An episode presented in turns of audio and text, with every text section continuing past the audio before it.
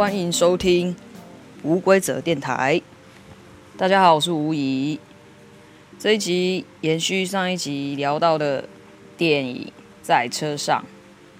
上一集，嗯，聊到了家福先生跟老婆，呃，道别的那一幕。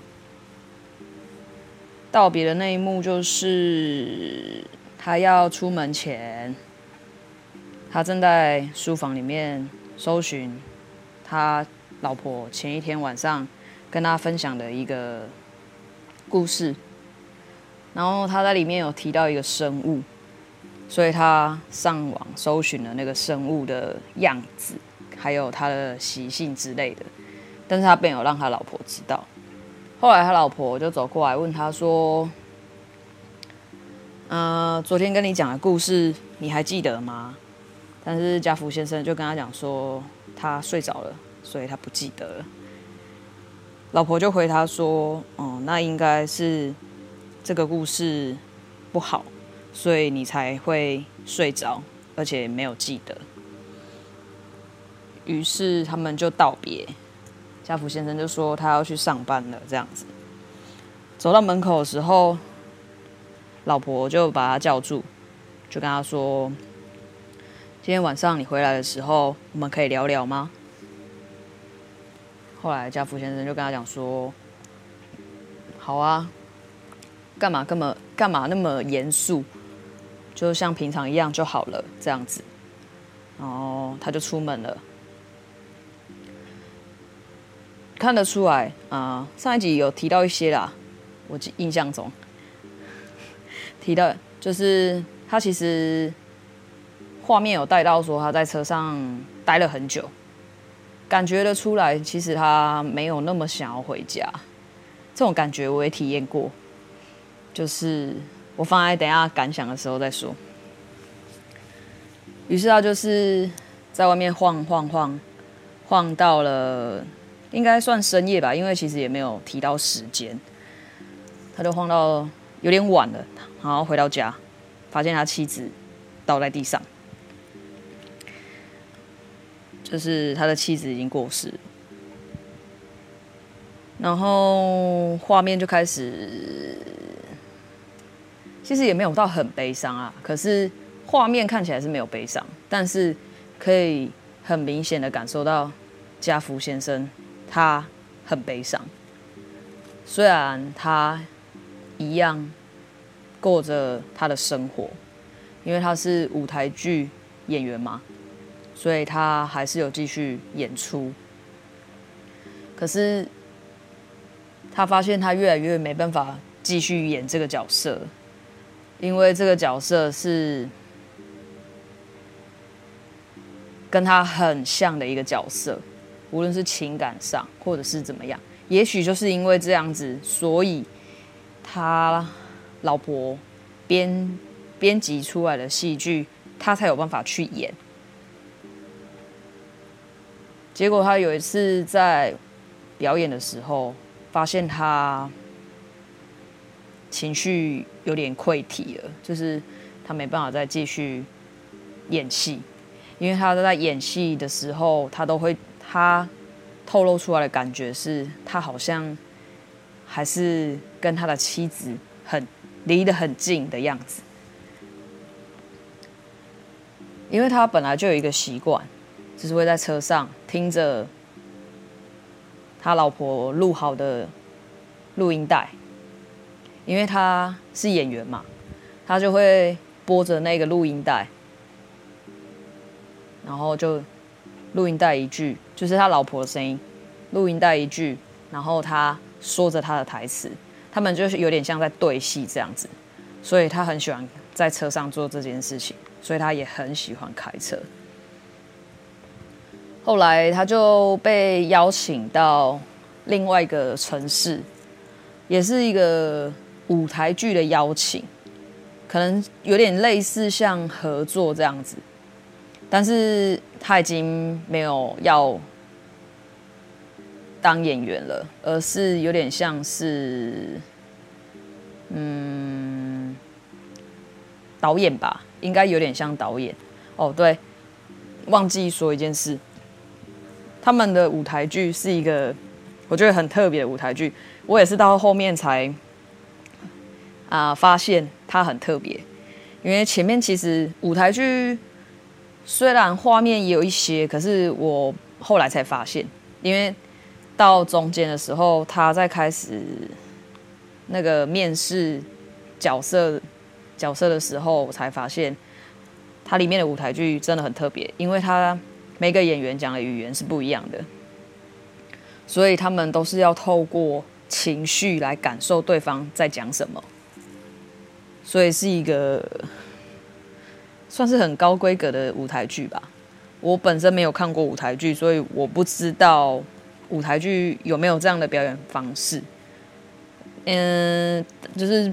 据我目前所知，大好像大部分都还是用共同语语言，所以他就受邀到那个地方当导演的这个职务，所以要选角嘛。然后 一开始，啊、呃，配嗯、呃，对方就是跟他讲说，因为签约，如果签约签约之后。就是他们会帮你，他会帮你配一个帮你开车的司机，就是这是他们的规定，因为他们觉得说导演这个职务可能会有很多风险，所以他们觉得需要找一个开车很安全的人来帮你开车，这样才不会有任何状况发生。然后一开始，家福先生其实是很抗拒的。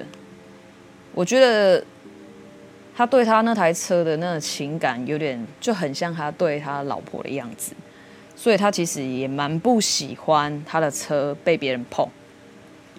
所以他一开始是拒绝的，他就说没关系，他可以，他可以自己开车，他习惯自己开车，不喜欢别给别人载这样。后来对方，对方的。那个接待人员就跟他讲说：“那不如你试试看，如果这个司机真的不行的话，你再拒绝。”后来他就带着带着家福先生去，呃，跟那个司机碰面。碰面的时候，司机是一个女生，他就开始就就是。还是他，他也是家福先生当下也是在那个司女司机面前，然后跟他讲说，他真的不需要司机，所以就是不用。后来那个另外那个接待人员也是跟他讲说，你就试试看，他开车技术真的很好。后来家福先生就是觉得好了算了，不然就真的就试试看，结果。就一试成主顾，他哦一开始拒绝的时候，那个女司机有跟他讲说：“你是因为我是女生，所以才不让我开你的车吗？”就是，就是，就是有点带到一些女性议题，就是很多人都会觉得说，女生开车技术就是不好，或者是女生开车就是状况会很多。然后，就像我们有时候可能在路上啊。呃，看到三宝三宝车，可能都会下意识的说啊，那一定是女生开的这种感觉，所以女司机就跟他讲说，是不是因为是女生这样子？后来家福先生就跟他讲说，不是因为是女你是女生，是因为我的车是个老车，不好开，所以我怕会让你就是就是会造成他的麻烦，所以他才拒绝。后来他就。还是就是有被说服嘛，结果他就喜欢，也是蛮喜欢让他在的。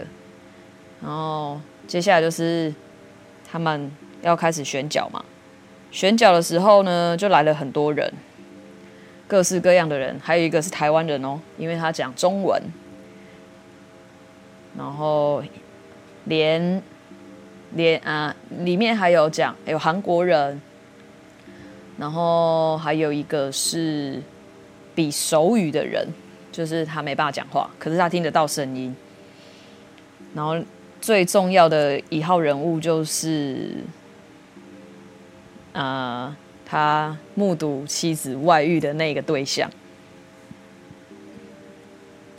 但是最后，最后他还是有让妻子外遇的对象加入了这个剧团里面，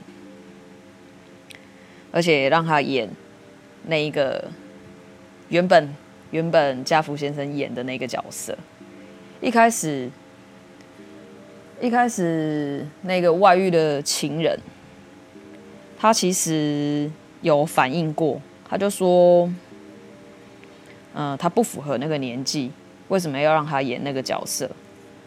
然后家福先生就只是跟他讲说，没关系，你可以化妆扮老就可以了，其他的你不用管，你就是只要进入这个角色就好了。然后后来就是他们一样嘛，就是要对稿啊，然后排演之类的，这中间也是蛮多火花的。可是我是觉得这中间还有哦，中间很多火花，就是家福先生跟那个外遇对象的火花，因为那个外遇对象还会约他约家福先生出去喝酒，我觉得这件事也是蛮特别的。然后，但是他们都是聊一些演技上，就是对于一个舞台剧演员的一个。类似对话，就是有点像请教他，但是他中间也是会问他说：“哦，他外遇对象就会跟他讲说，其实我很羡慕你，可以跟你的老婆感情这么好，然后可以这么相爱这样子。”然后看到这里的时候，我就想说，不会家福先生要暴走了吧？结果他依旧没有暴走，暴走的还是。因为他们在饭店的一个酒吧喝酒，然后因为那个外遇对象其实是一个，呃，算是剧情里面他是一个人气偶像，所以，所以他到很多地方就被很多就可能狗仔会偷拍什么之类，结果他就发现他被偷拍，因此而愤怒，然后就就是去骂了那一个狗仔这样子。然后后来家福先生还跟他讲说，就是有点像在跟他讲说，你就是因为太年轻了，所以你才会这么浮动，就是有点没办法看更远的地方，这样子。然后后来就是他就搭着车回家嘛。然后搭车回家的途中，其实那个女司机也不太跟他聊天，她就是一个很沉默，然后开车开得很好，就开了，就是就是他就他的工作就是开车嘛，所以然后家福先生就偶尔会跟他搭话个几句，可是他这个时候车上还是会放着他老婆的录好的那一卷录音带，然后一开始他们就不太聊天，然后就是。稍微就是讲了一些，像比如说天气很冷的时候，他就跟女司机讲说，如果很冷的话，你可以在车上等，没关系。然后女司机就跟他讲说，可是就是他不好意思，因为这是他很珍、很珍重、很珍视的，嗯、呃，就是很重视的一台车，所以他觉得他不应该这样子，但是。家福先生也是跟他讲说，没关系，如果真的很冷，你还是在车上等，不要在外面等，这样子他也很不好意思这样。然后，反正就是这中间也是很多都是在剧场里面的表演这样子。然后后来，嗯、接下来比较多就是在车上，然后家福先生跟女司机的谈话。然后谈话的部分，女司机的名字叫做，我查一下。我觉得日本名日本人的名字真的很难记。好，我看一下，让我找一下。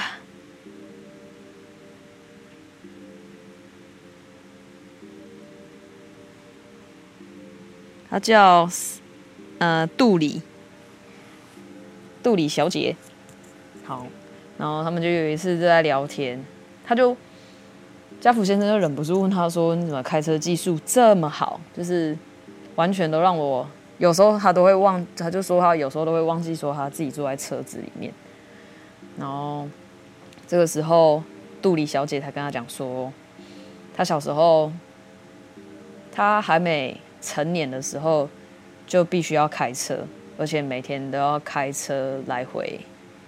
好像是两个小时，然后因为为什么要开车？是因为他要去载他妈妈，然后他妈妈是就是在娱乐场所工作，所以他去接他妈的时候，他妈会在车上睡觉。如果他开的不好，把他妈妈吵醒的话，他妈会打他，所以他逼就是逼不得已，必须要让自己的开车技术变好。然后，就从这个时候开始，他们两个就有一种，呃，很特别的感觉。但是不是不是呃不是相爱的那种情愫啦，是另外一种关系的连接。然后后来，他就，呃，这中间那个外遇对象就是。又发生了另外一件事情，就是他把人打伤了。打伤了之后，他就被打伤人的那个，就是好像也是他应该是记者啊，因为他一直在偷拍他，然后他就很不爽，他可能有去揍他之类，结果那个人就是也就这么死掉了。后来他就被警察抓走了，变成说这出剧的那个角色重缺。后来。呃，跟他合作的对方就跟他讲说，你只有两条路可以选择，一条就是你下你去演那个角色，第二个就是终止合约，就是这出剧就不演了，你只能二择一。那家福先生就觉得哇，那该怎么办？他不想要去演，因为他觉得他演那出戏就是会想起他老婆。然后后来他就跟他就跟那个。杜里小姐跟他讲说：“嗯、他来那么久还不知道广岛长什么样子，然后就载他叫他带他去逛逛这个地方。只是他觉得，他就跟杜里小姐讲讲说：你觉得你喜欢哪里，你就带我去哪里，这样带我去看看。然后他就开着车载着他们两个就在车上，也是一样聊天啊，然后。”家福先生就觉得这个车可能会开很久嘛，就跟他讲说，如果你，呃，如果你累了，我们可以换手这样子。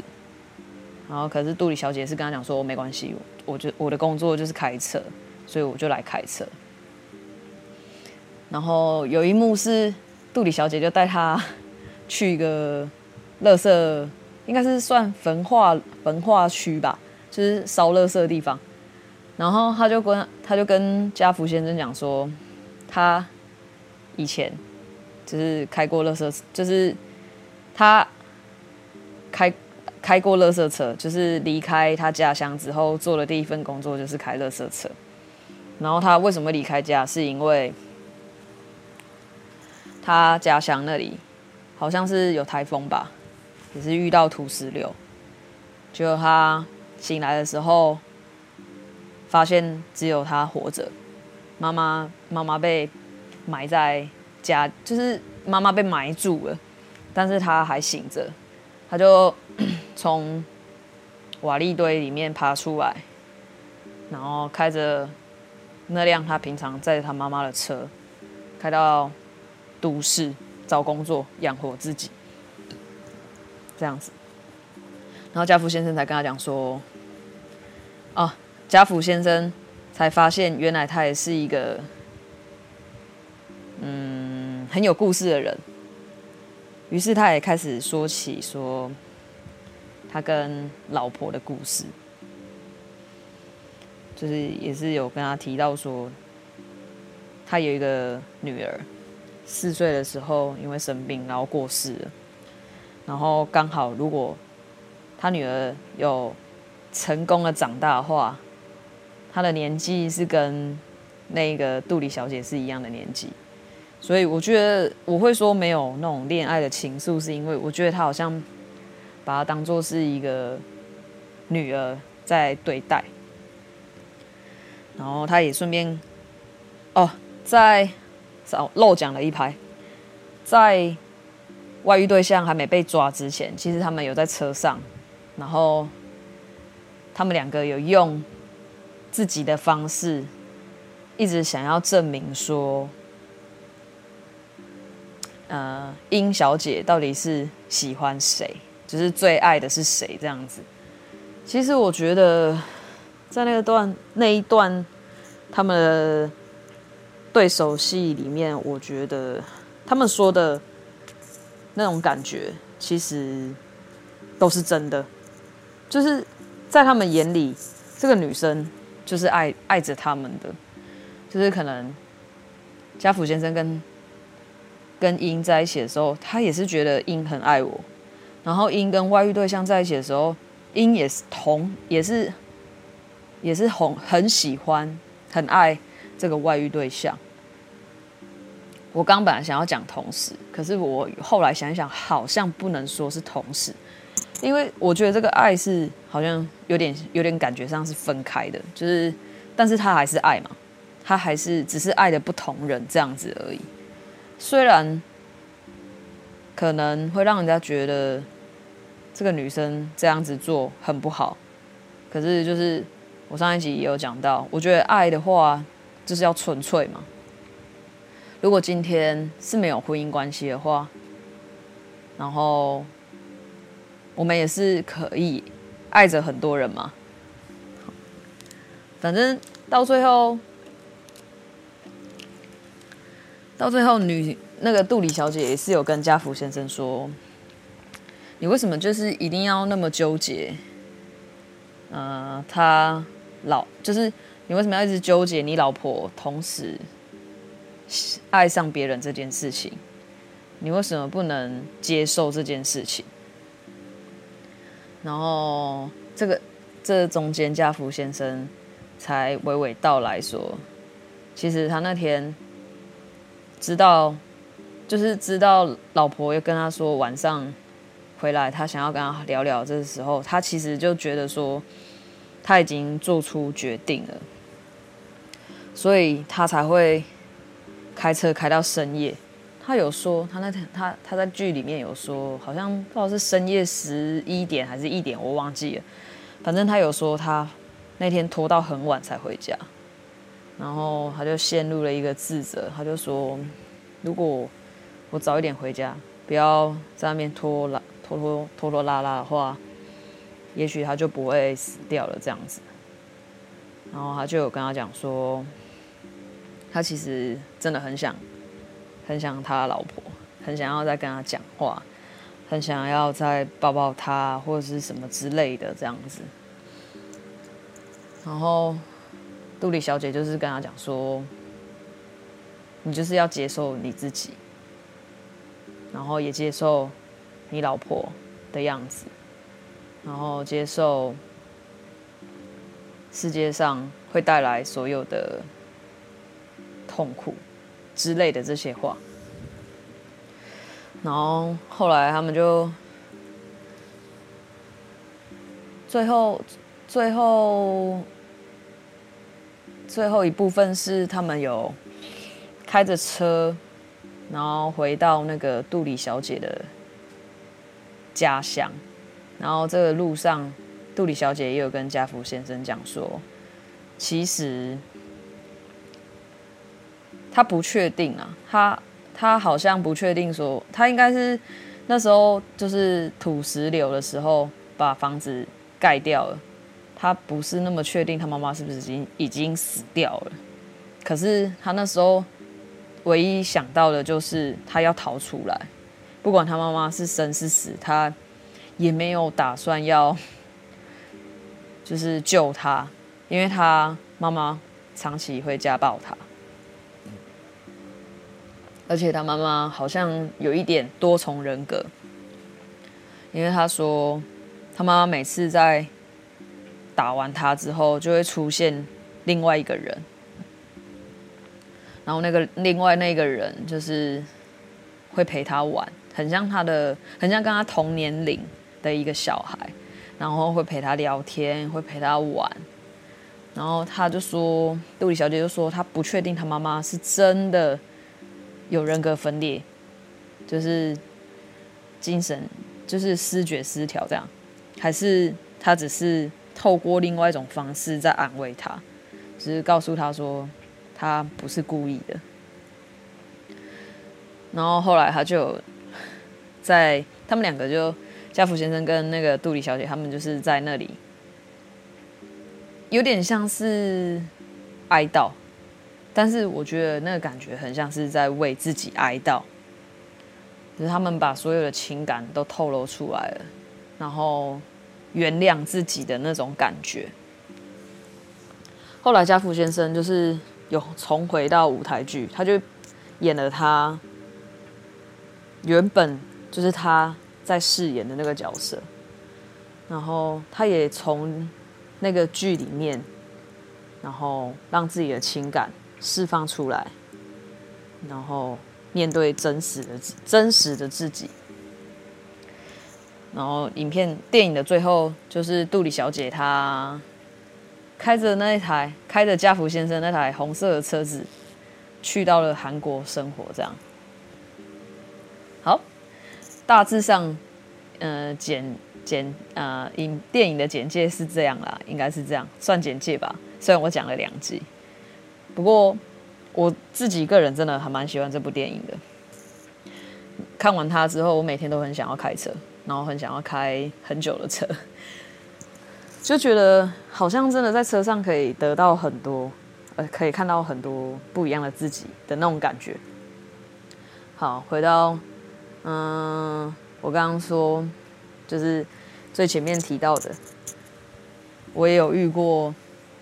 嗯，我们今天可以，今天晚上可以聊聊吗？这件事情，我记得我前女友在，就其实我觉得好像亲密的人都会都会有一种互相的心电感应吧。我觉得，就是当我前女友跟我说我们今天晚上可以聊聊吗的时候。我也有那种感觉，就是哦，他要做决定了。当然，我当下也是觉得说，他是要跟我说分手啊什么之类的。然后一一方面又又会安抚自己说啊，不要想那么多啊，或许他只是要说别的事情。可是，就是回过头想想，其实就是你你真的就是打从心里知道，他会那么认真的跟你。说这件事情其实就是一会是一件很严肃的事情。然后那天其实我也没有拖泥带水啦，我也是虽然我有嗯、刻意的开慢一些些，因为我觉得我也需要整理一下自己的思绪或什么的，因为我觉得嗯做一点心理准备吧，这种感觉。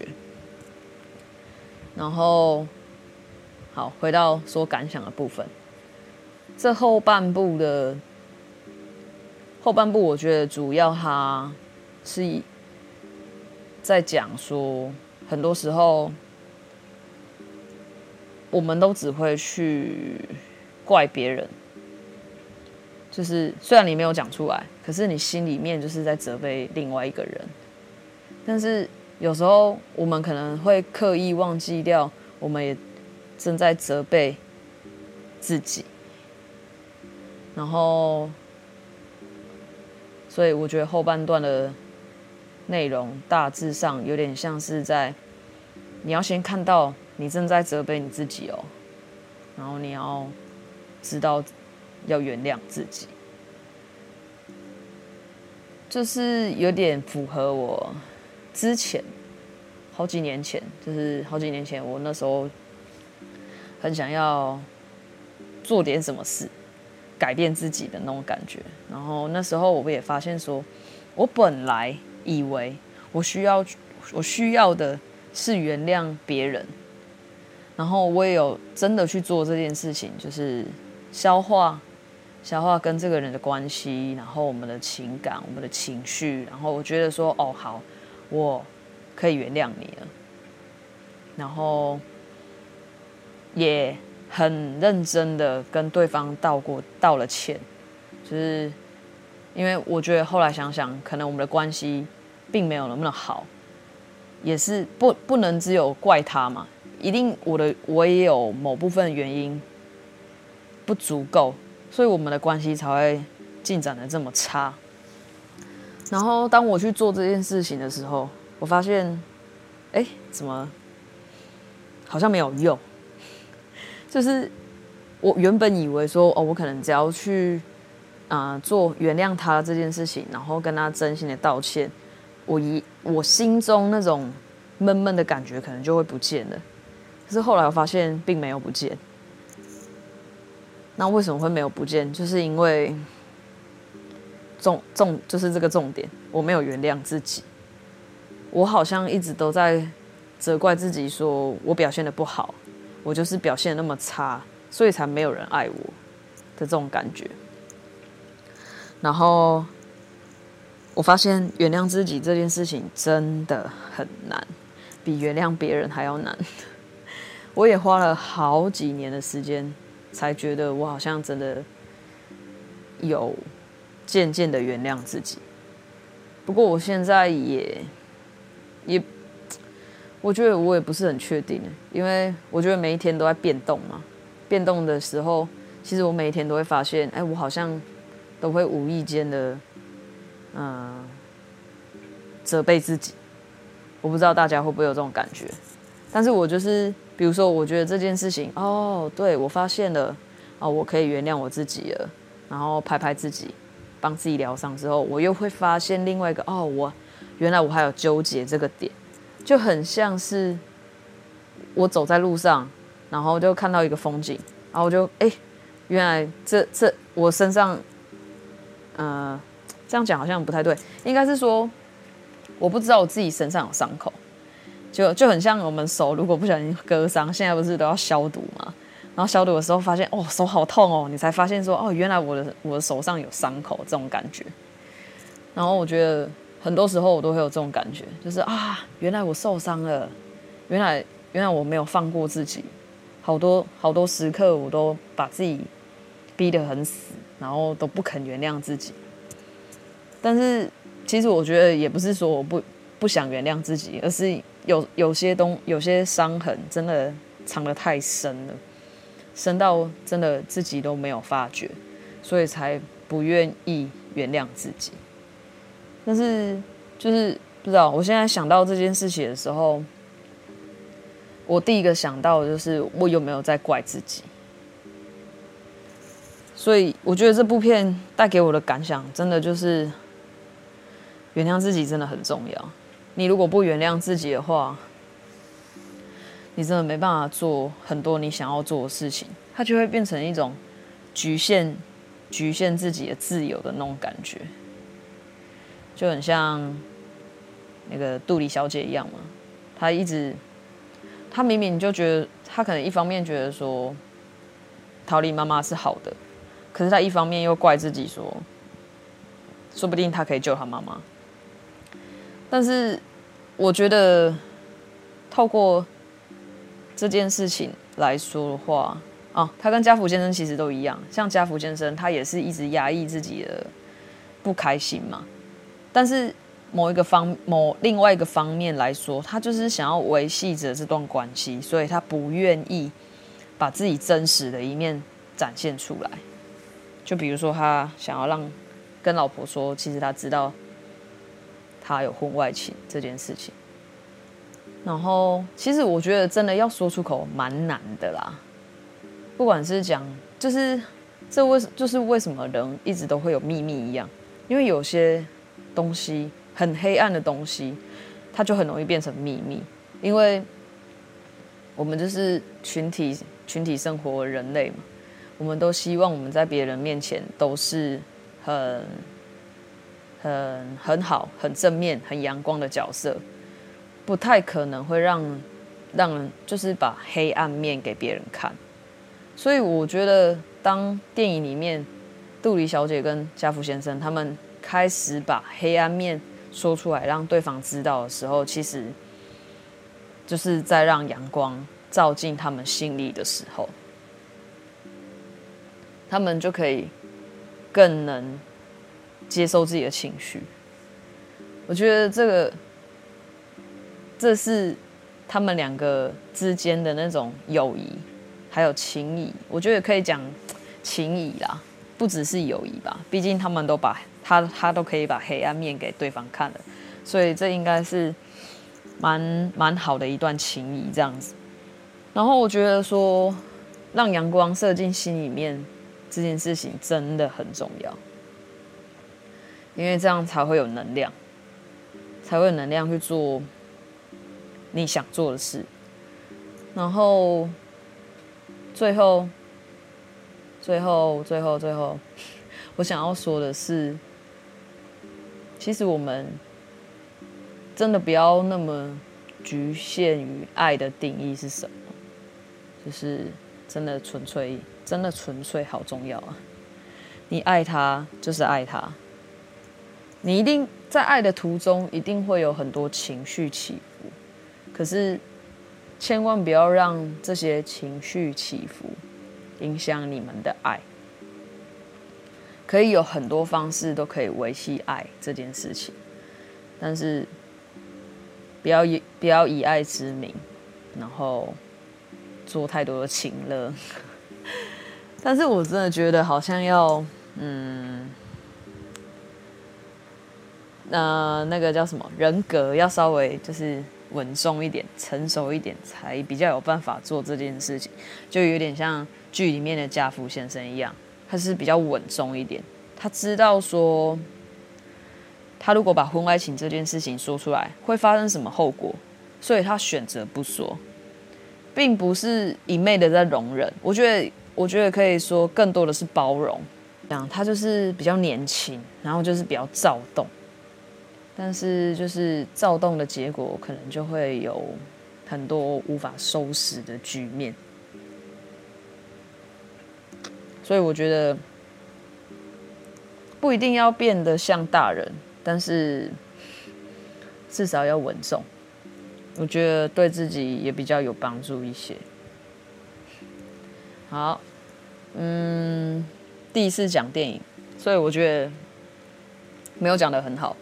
不过，希望大家见谅。但是我真的很推荐这部电影，如果大家有兴趣的话，可以吧？可以花三个小时的时间把这部电影看完。我觉得应该会带来很多启发，还有让你对爱有更多不一样的感受。然后就谢谢大家收听喽，我们下礼拜见喽，拜拜。